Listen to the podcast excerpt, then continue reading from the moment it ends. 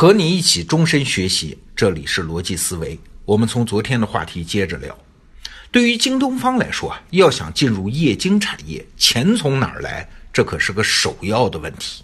因为当年韩国人就是靠着在液晶周期的低谷疯狂投资，才抄了日本人的后路嘛。那这个策略，咱们中国人想学，你也得有疯狂投资的资本呐。那钱呢？要知道，京东方当时啊没什么钱。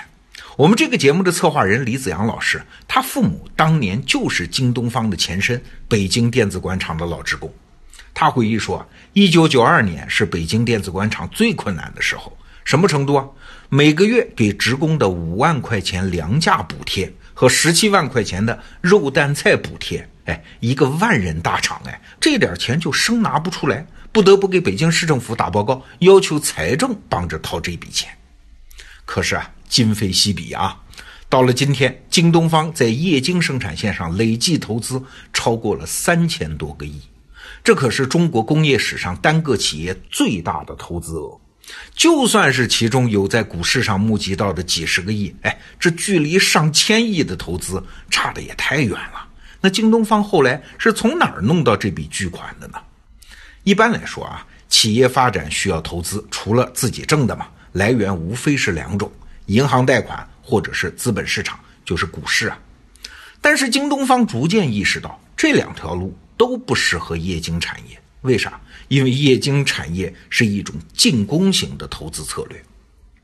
你看，二零零三年的一月份，京东方对外正式宣布，用三点八亿美元收购韩国现代的一条液晶生产线，这是别人的生产线啊！哎，同时他们还想在北京自己开建一条五代的液晶生产线。那这两个生产线需要的资金规模就比较大了。本来呢是准备在香港股市上融资，但是其中因为有一些变故，这事儿没办成。那京东方只好转向向银行贷款，贷款总额高达七点五亿美元，这么大一笔钱，一家银行掏不出来啊，所以由国开行来领头，由九家银行组成了银行团，提供了这笔贷款。但是啊，收购完成没多久，从二零零四年的下半年开始。液晶周期又开始发威了啊，又到了低谷了。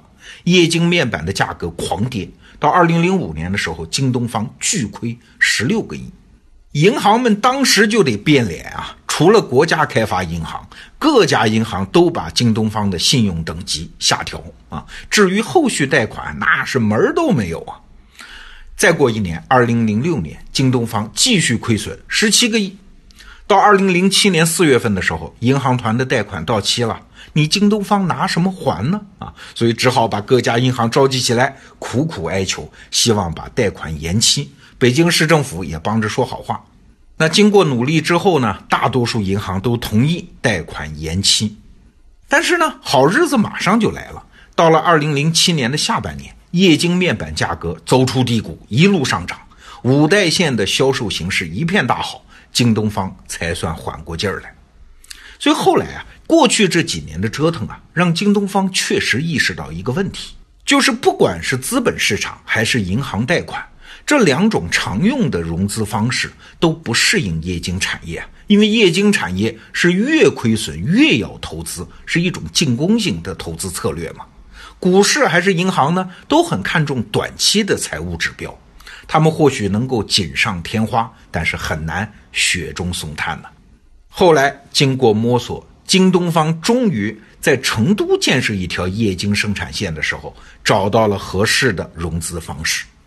这种新的融资方式说白了就是向地方政府定向增发股票，以获得足够的资本金。啊，像成都的这条线，成都市政府不但提供了土地、税收方面的支持，还提供了十八亿的资本支持。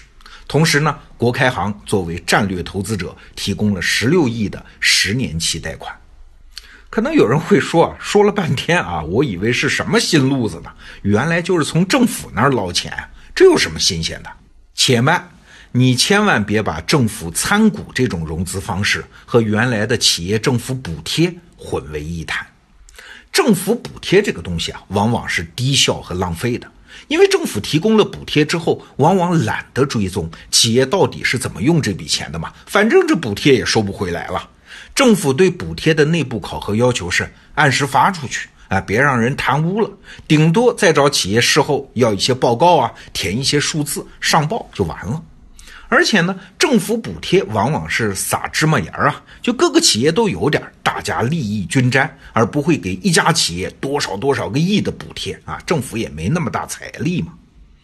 除此之外，还有最重要的一点，像液晶这种大型产业啊，大家都知道一定是资金密集型和技术密集型，嘿嘿。但是还有一个密集性，以往被人忽略啊，那就叫政策密集性。什么意思呢？我们举个例子啊，京东方在内蒙古鄂尔多斯建了一条五点五代的液晶生产线。内蒙古当时不缺电啊，但是电网水平有点差，会有短时间的停电。当地政府就觉得这也不是什么大事儿嘛，又不是长期停电啊，停一下很快就能恢复，不必要大惊小怪。但是政府不知道啊，液晶生产线上搬运玻璃板的是靠电磁力的。你敢断电零点一秒，那玻璃板就掉下来了，摔得粉碎啊！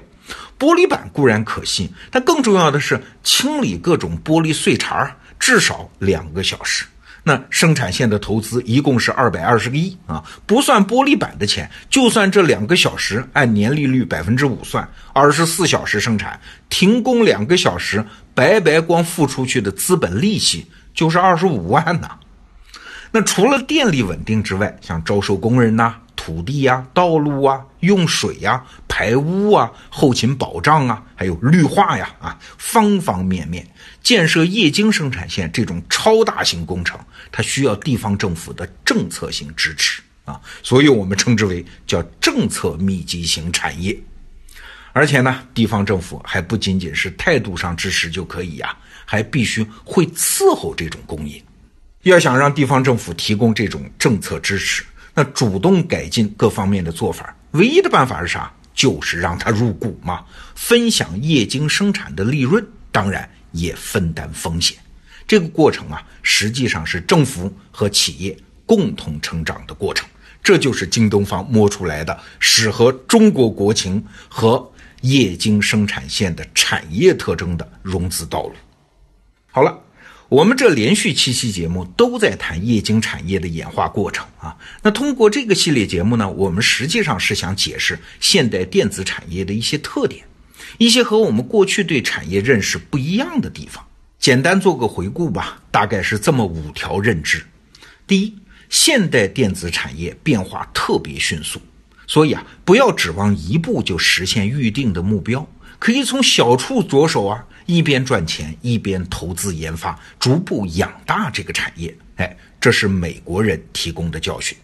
那第二呢？现代电子产业运营的重要性正在超过制造的重要性，资本策略的重要性正在超过技术本身的重要性。